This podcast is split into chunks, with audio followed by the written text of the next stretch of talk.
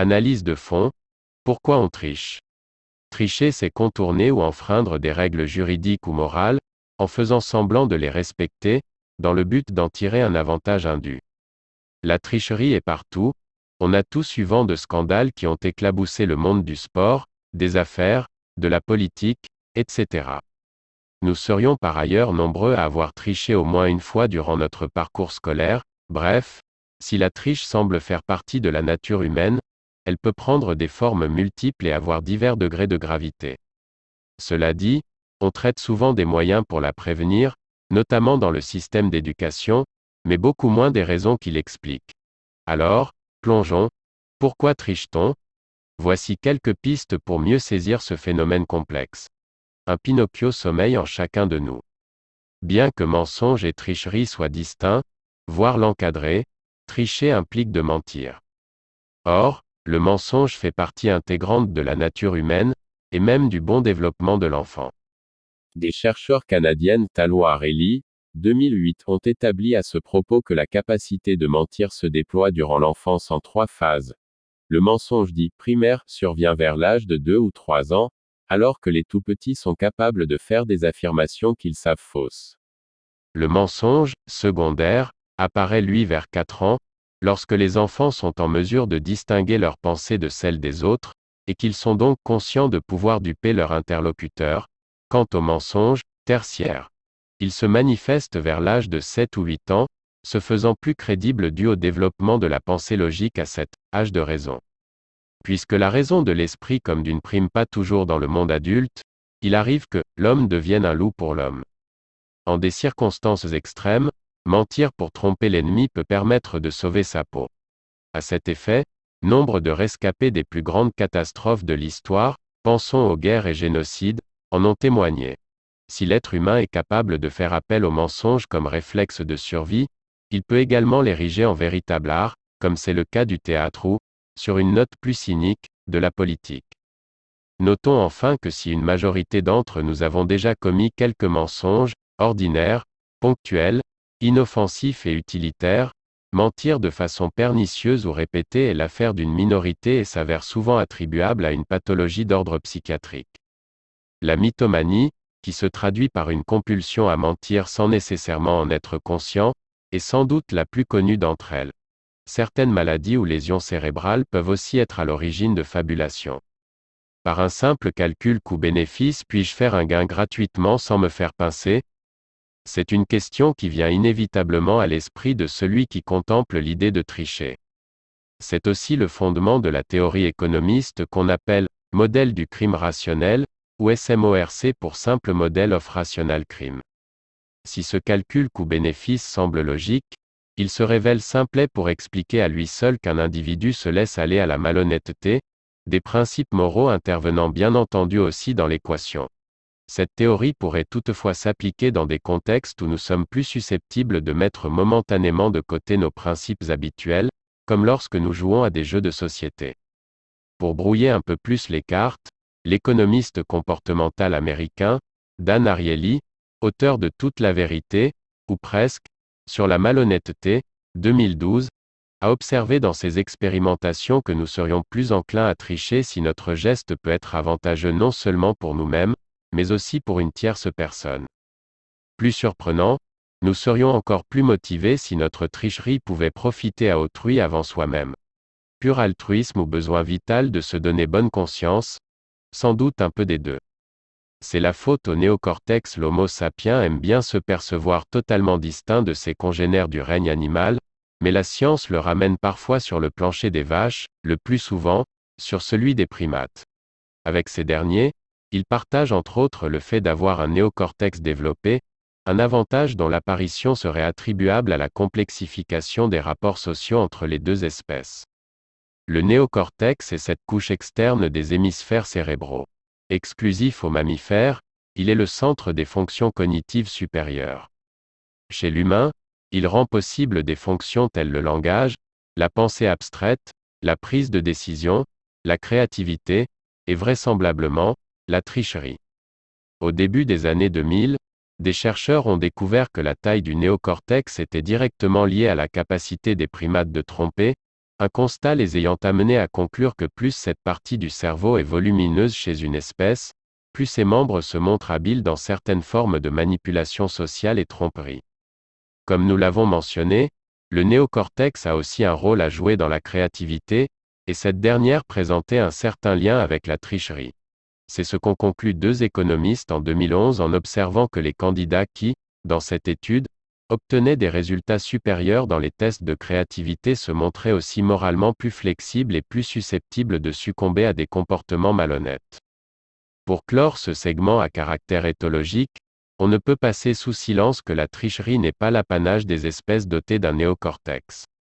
Elle fait partie du vivant. Des comportements de tromperie ont en effet été observés non seulement chez d'autres animaux, mais aussi chez des unicellulaires, plus précisément, chez certaines souches de levure, qui se sont montrées aptes à détourner pour leur propre bénéfice des molécules produites par d'autres cellules. Une recherche subséquente a mené à l'hypothèse que si ces populations de levure toléraient les tricheurs, ce pouvait être parce que des stratégies mixtes, de coopération, et, de triche, permettait à celle-ci de croître plus rapidement, donc de bénéficier au plus grand nombre. Pour le jeu, et l'adrénaline. Essentielle au développement global de l'enfant, jouer reste tout au long de notre vie une activité fondamentale. Ce besoin de jouer est inné, chez nous comme chez les animaux. Bien entendu, à l'âge adulte, le jeu prend des formes plus édulcorées, moins évidentes que chez le jeune enfant, mais il continue d'animer certains de nos comportements. Le Larousse définit le jeu comme une activité d'ordre physique ou mental, non imposée, ne visant à aucune fin utilitaire, et à laquelle on s'adonne pour se divertir, en tirer un plaisir. Parlant de plaisir, une étude intitulée The Cheater's Eye, le plaisir du tricheur, a mis au jour que tricher pouvait procurer des sentiments de satisfaction personnelle. Les auteurs ont noté que les participants ayant triché ont ressenti davantage de sentiments positifs que ceux qui étaient restés honnêtes, et ce, même si, les tricheurs, avaient prédit qu'ils ressentiraient des sentiments négatifs à l'idée d'avoir un comportement contraire à l'éthique. Dans son essai sur la triche portant sur le domaine des affaires, Yvon Pesqueux aborde l'importance du jeu dans sa définition de la tricherie. La triche se construit au regard de la notion de jeu au sens premier du terme, car il s'agit de jouer avec les règles, et au sens second du terme, car la triche naît des zones d'imprécision des règles et face à l'espoir d'un gain. La triche ne naît donc pas seulement du contournement des règles du jeu, mais aussi de leur marge d'imprécision. Si la triche peut être vue comme un jeu, c'est d'un jeu risqué qu'il s'agit, parce que tout tricheur court le danger d'être démasqué puis sanctionné. Mais on le sait, la prise de risque peut être palpitante, en particulier pour ceux qui carburent aux émotions fortes, puisqu'elle entraîne la sécrétion d'adrénaline et de dopamine qui stimulent le mental comme le physique. L'adolescence étant la période où le goût du risque est à son paroxysme, vous ne serez pas surpris d'apprendre que c'est à cet âge que la triche étudiante atteint des sommets. Selon diverses sources, au moins la moitié des étudiants y succombent au minimum une fois durant leurs études secondaires, Anderman et Midgley, 2004, Christensen Hugh et McCabe, 2006, Gilbert et Michaud, 2009. Les autres le font, fais-le donc, puisque l'être humain est un animal grégaire, il ne faut pas sous-estimer l'effet de groupe lorsque l'occasion de tricher se présente. Dans toute la vérité, ou presque, sur la malhonnêteté, 2012, Dan Ariely conclut que la majorité d'entre nous trichons un peu, mais que la triche grave ou récurrente est heureusement le fait d'une minorité. Néanmoins, après avoir pris connaissance de l'expérimentation de deux psychologues auprès d'étudiants universitaires en examen, Ariely n'a pas hésité à qualifier la tricherie de maladie contagieuse. L'expérience en question avait pour but d'observer le comportement d'étudiants témoins d'une tricherie, sans suite fâcheuse, de l'un d'entre eux. Il en est ressorti qu'en présence du tricheur, les étudiants avaient trois fois plus risque de commettre ce geste immoral.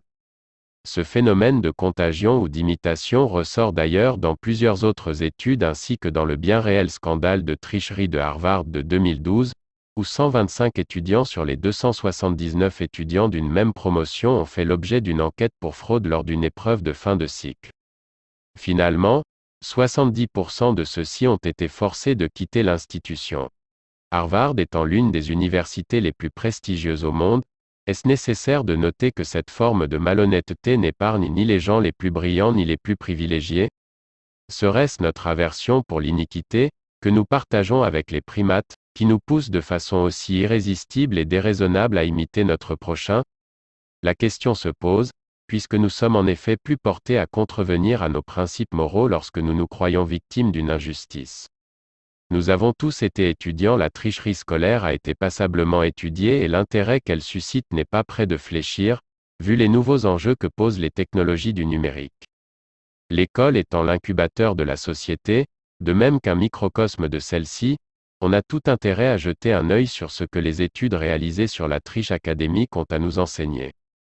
Ces études nous informent qu'une majorité d'étudiants ont déjà triché au moins une fois durant leur parcours scolaire, une tendance constante dans le temps, non seulement chez nos cousins européens, mais aussi chez nous, en Amérique du Nord. Elle corrobore aussi le fait que c'est au secondaire que la triche culmine. Deux sociologues français qui ont creusé la question ces dernières années notent que les raisons de passer à l'acte diffèrent d'un niveau scolaire à l'autre. Au primaire, la peur d'être sanctionné, rejeté par ses pairs ou humilié par le professeur prime, alors qu'au secondaire, les étudiants sont plus portés à tricher dans les matières qu'ils jugent moins importantes pour pouvoir consacrer leur énergie à celles qui comptent davantage. Parmi les autres facteurs qui peuvent augmenter les risques de triche chez les élèves du secondaire, on note, le fait de considérer cet acte comme un comportement banal, Jensen École. 2002, de vivre une relation conflictuelle avec ses parents et de craindre la comparaison négative avec les autres élèves, Bong, 2008. À l'université, la quête d'une meilleure note est la motivation première tant chez les étudiants qui éprouvent des difficultés que chez ceux qui ont le succès le plus facile, la deuxième motivation étant le manque de travail accompli pour pouvoir réussir, Guibert et Michaud, 2012. Notons que les étudiantes trichent beaucoup moins que leurs camarades masculins, une disparité aussi relevée dans le milieu scientifique. Une étude européenne menée auprès d'étudiants universitaires a mis au jour que plus ceux-ci adhèrent aux valeurs néolibérales, ambition de réussir, quête de pouvoir, etc. Plus ils étaient susceptibles de concevoir la tricherie comme étant acceptable. D'autres chercheurs, qui se sont penchés sur la tricherie chez les scientifiques, ont conclu pour leur part que la peur associée à une perte pouvait être un moteur encore plus puissant pour engendrer la malhonnêteté que la perspective d'un gain potentiel.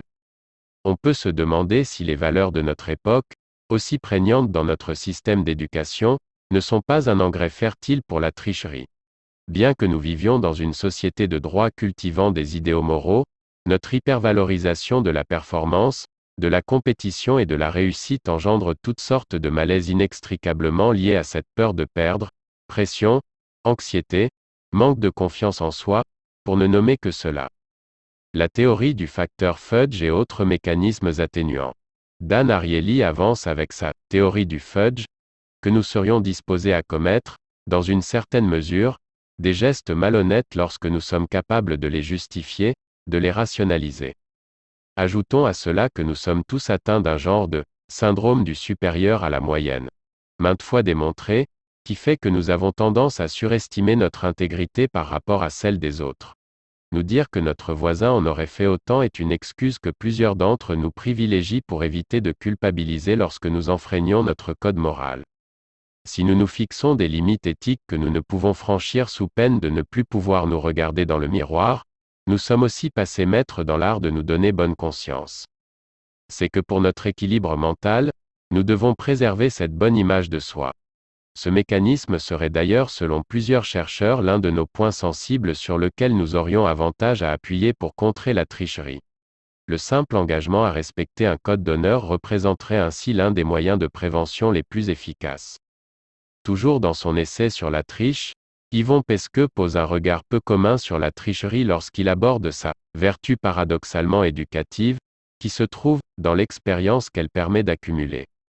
Il précise, ce qui distingue la règle de l'habitude, c'est qu'il est nécessaire de connaître les règles pour s'y conformer. C'est ce jeu en conscience avec la règle qui permet de fonder une approche démoralisée de la triche en permettant son affiliation à l'apprentissage. La triche se caractérise alors par un jeu contre la règle, avant même d'être un jeu contre les autres, se dire qu'on s'amuse à enfreindre une règle, n'est-ce pas nettement moins culpabilisant que d'admettre qu'on use de malhonnêteté envers un semblable? Bien entendu, l'époque et le contexte sont des facteurs déterminants du fait qu'un acte est jugé malhonnête ou non.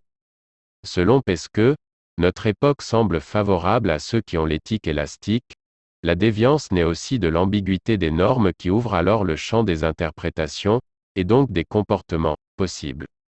Et la multiplication des normes du moment libéral, Pesqueux, 2007, induit tout autant la multiplication des dérogations pour éviter la triche que les occurrences de déviance?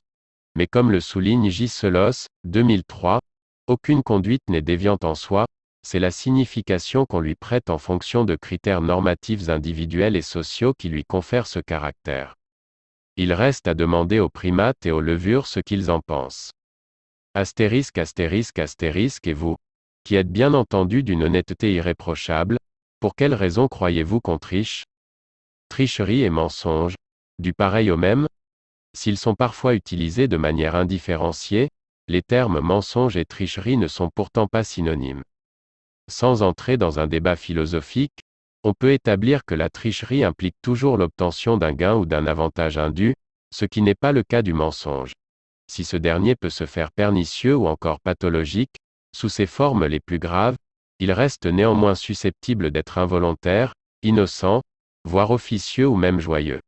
Autrement dit, dans le meilleur des cas, il peut découler de bonnes intentions, ne nuire à personne, et même aider. Toute vérité n'étant pas bonne à dire, on peut affirmer que le mensonge remplit une fonction sociale en adoucissant au besoin nos rapports avec les autres. Vous faites sans doute vous-même bon usage du mensonge blanc, ne serait-ce que pour ne pas avoir à répondre certains jours que, non, vous n'allez pas si bien. Si le mensonge peut aller de pair avec le respect du libre arbitre de chacun, le droit de ne pas révéler le fin fond de sa pensée, la tricherie, elle, suppose de briser un pacte social, un engagement tacite ou explicite avec autrui. Par extension, cet autre peut aussi être soi-même, notre propre conscience avec laquelle on peut entretenir un rapport de dualité. Ne dit-on pas parfois que l'on triche vis-à-vis d'un engagement envers soi-même? Cela dit, celui qui triche ment, forcément, et pas de façon officieuse ou joyeuse, mais bien pernicieuse, c'est-à-dire avec l'intention de nuire à autrui ou d'en tirer un avantage personnel indu. Mensonge, fait croustillant en vrac Voici quelques affirmations choc tirées de la conférence TED de l'américaine Pamela Meyer dans laquelle cette dernière explique comment identifier un menteur. Auteur de l'e-spotting, Madame Meyer est examinatrice certifiée en matière de fraude et sa conférence TED est l'une des plus visionnées de tous les temps.